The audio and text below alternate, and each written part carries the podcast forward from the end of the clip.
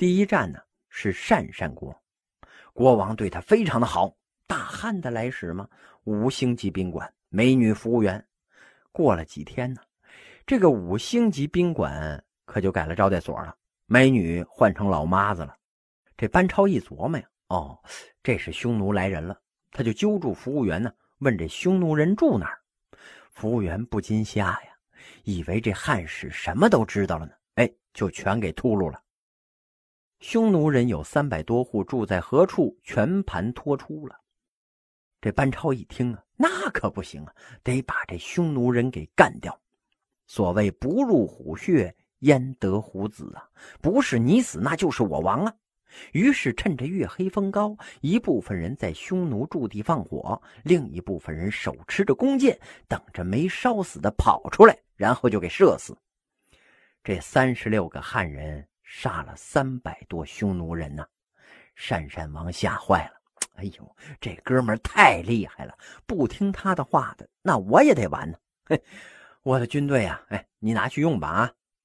如此呢，这班超用西域各国的军队巩固了在西域的统治，拿着鄯善国的军队一国一国的打下去，嘿嘿，把各国呀都给打服了。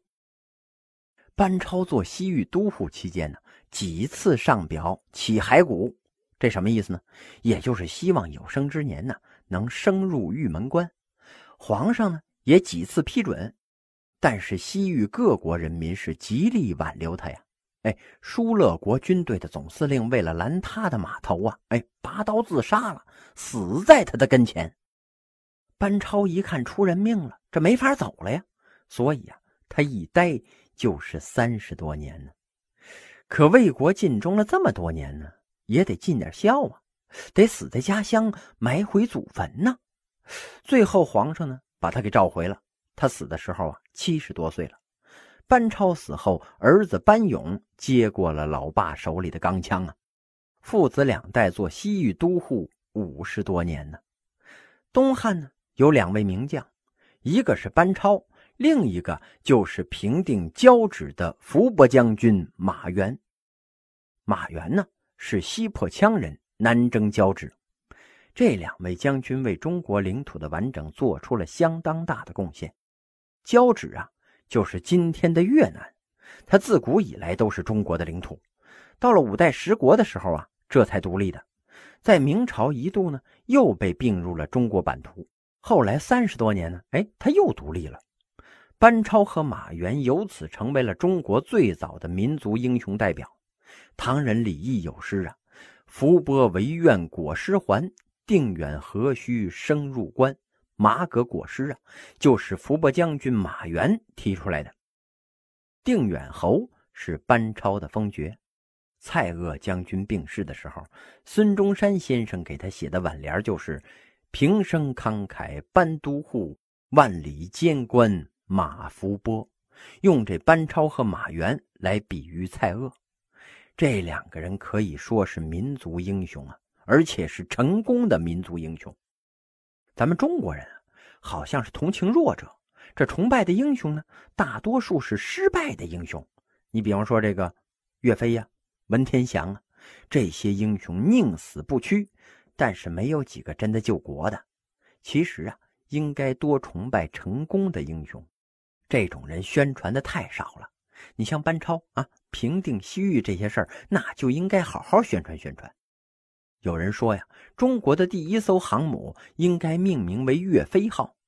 岳飞号、文天祥号，这意义不好，那都是失败的英雄啊。我看呢，不如改名叫呃“班超号”。当然了，现在已经定了辽宁号了，我也没什么意见。这两汉时期对外关系的一个突出特点呢，是以中国为中心的东亚文化圈日益扩展了，影响远及欧洲和非洲。东亚文化圈啊，基本上是以汉字为代表，所以呢，也叫汉字文化圈。秦汉之际呀，燕齐赵人往避地者数万人，也就是啊。呃，数十万中国人迁徙入了朝鲜半岛躲避战乱。朝鲜历史上的第一个王朝啊，就是商纣王的叔叔箕子建立的。商纣王有三个有名的叔叔，哎，比干呢，因为劝谏被挖掉了七孔玲珑心嘛，后来成了文财神了。微子投降了周朝，成为宋国的开国国君。这个箕子呢，带领着族人出奔朝鲜，想保存殷商的一脉。这个箕子在朝鲜呢，被周朝封为了侯爵，成为朝鲜历史上最早的国家，长达一千多年呢，传了二十多代王。朝鲜民族至今呢，还有箕子的遗风。商人上白。今天呢，朝鲜半岛传统的衣服那还是白色的。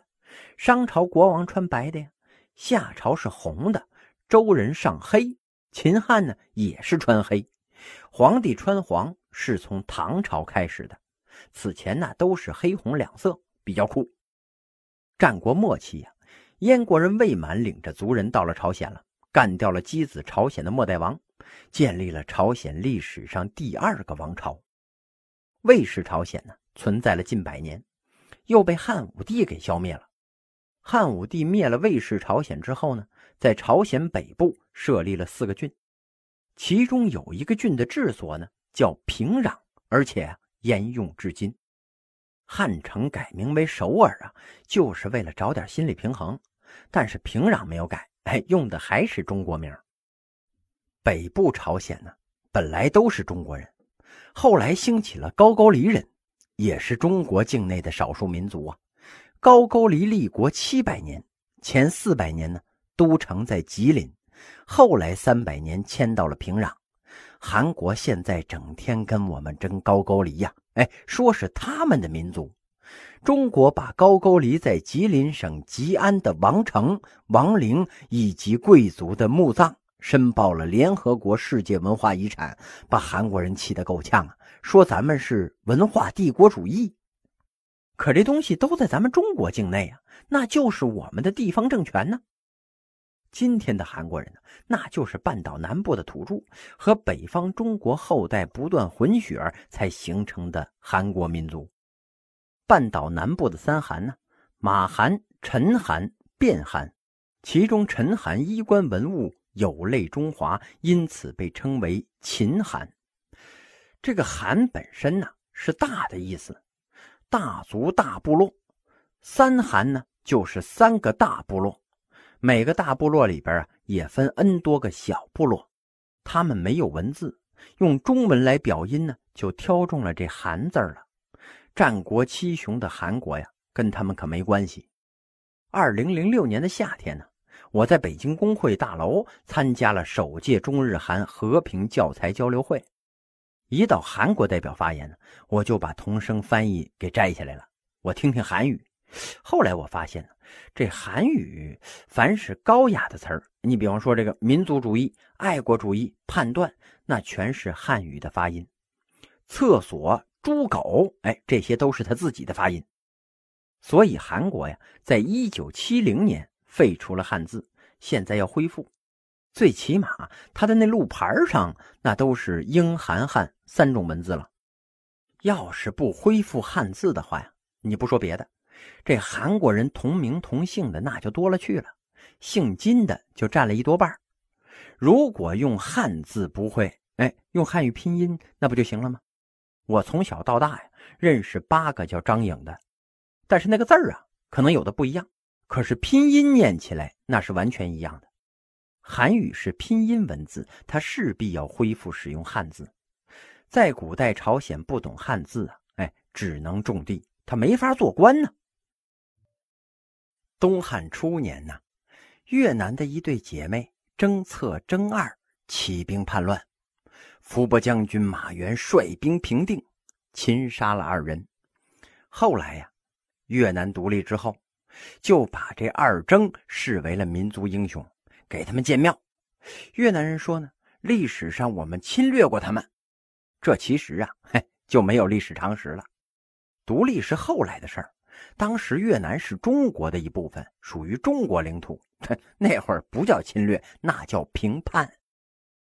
这个国家呀，按他自己的皇国史观呢，哎，有两千六百多年的历史。他的第一个天皇呢，神武天皇，那是天照大神，也就是太阳女神的孙子。太阳女神派自己的孙子呢统治神国日本，也不知道他孙子犯了什么错了，哎，给扔那儿了。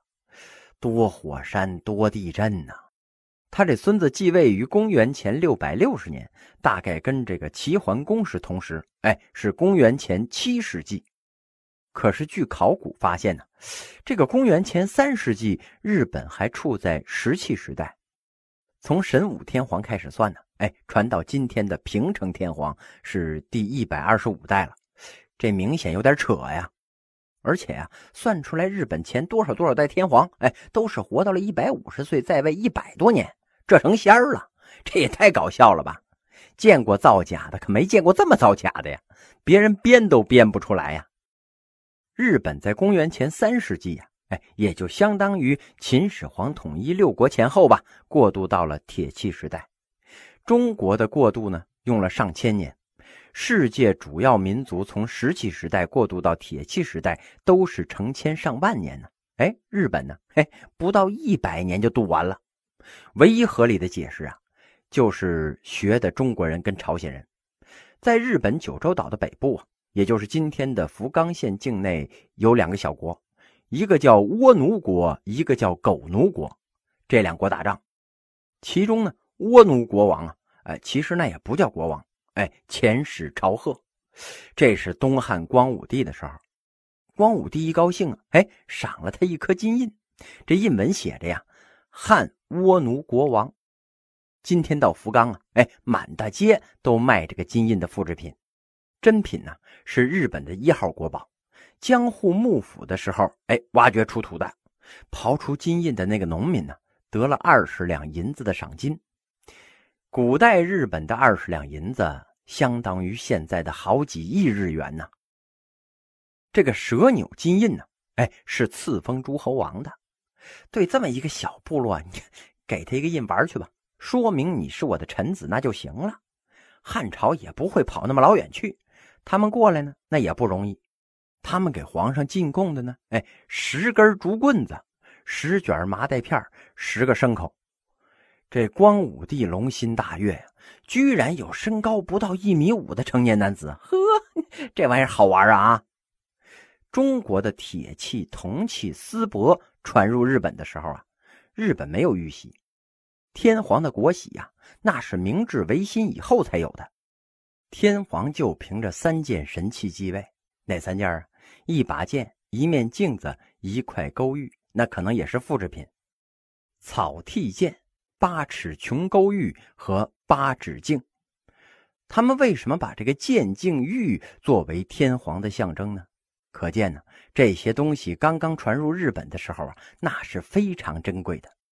现在每个新天皇继位啊，哎，还要接受传国的神器三件。实际上呢，据说已经不全了。早在宋朝的时候啊，他们打仗的时候呢，就弄丢了一个。有良心的日本人呢，都说中国是日本两千六百年文化的母亲。从长安出发，经过河西走廊、玉门关、阳关、敦煌，往南呢，可以到达深毒大秦。最北的那条路线呢，可以到达里海，哎，也就是今天的俄罗斯、伊朗、哈萨克斯坦交界的地方。通过丝绸之路啊，中国的铁器、丝绸、养蚕、缫丝技术，哎，铸铁技术、景渠技术、造纸技术先后西传。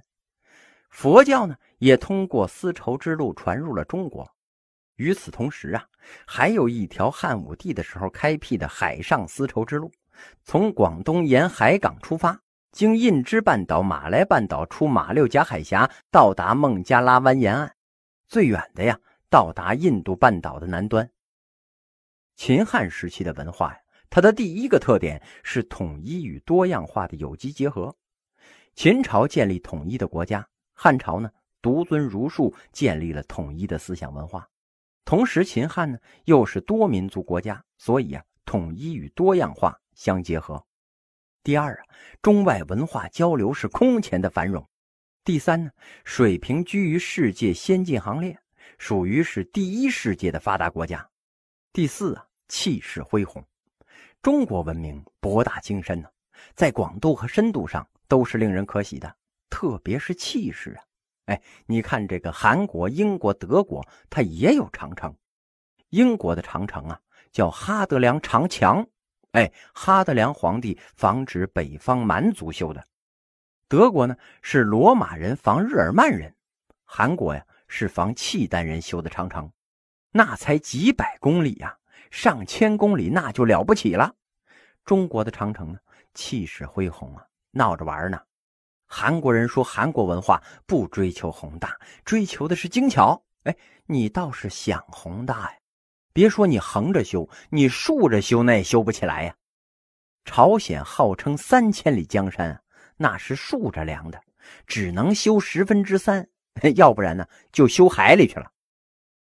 秦汉时期呀，虽然没有什么哈勃望远镜，但是科学技术也是很发达的。首先是天文。汉武帝的时候啊，颁布了太初历，正月是岁首。从前呢，夏朝以正月为岁首，每年一月一日啊过新年。到了商朝呢，改到了十二月一日了。周朝改成了十一月一日，秦朝呢改成了十月一日。所以啊，秦朝九月末是除夕，春节是十月一日，应该过国庆啊。哎，他过元旦。陈胜吴广起义呢是九月爆发，来年的十一月呢就失败了。其实啊就俩月，因为九月是最后一个月，十一月呢是来年的第二个月。你要是不懂这秦朝的历法呀，哎，会说这个农民叔叔陈胜吴广那真是了不起，坚持了十好几个月呀，嘿，那是扯淡。那会儿农民起义哪有那么长时间呢？哼，俩月就完蛋了。到了汉武帝的时候啊。又改回来了，还是以正月一日为岁首，一元复始，大家比较习惯。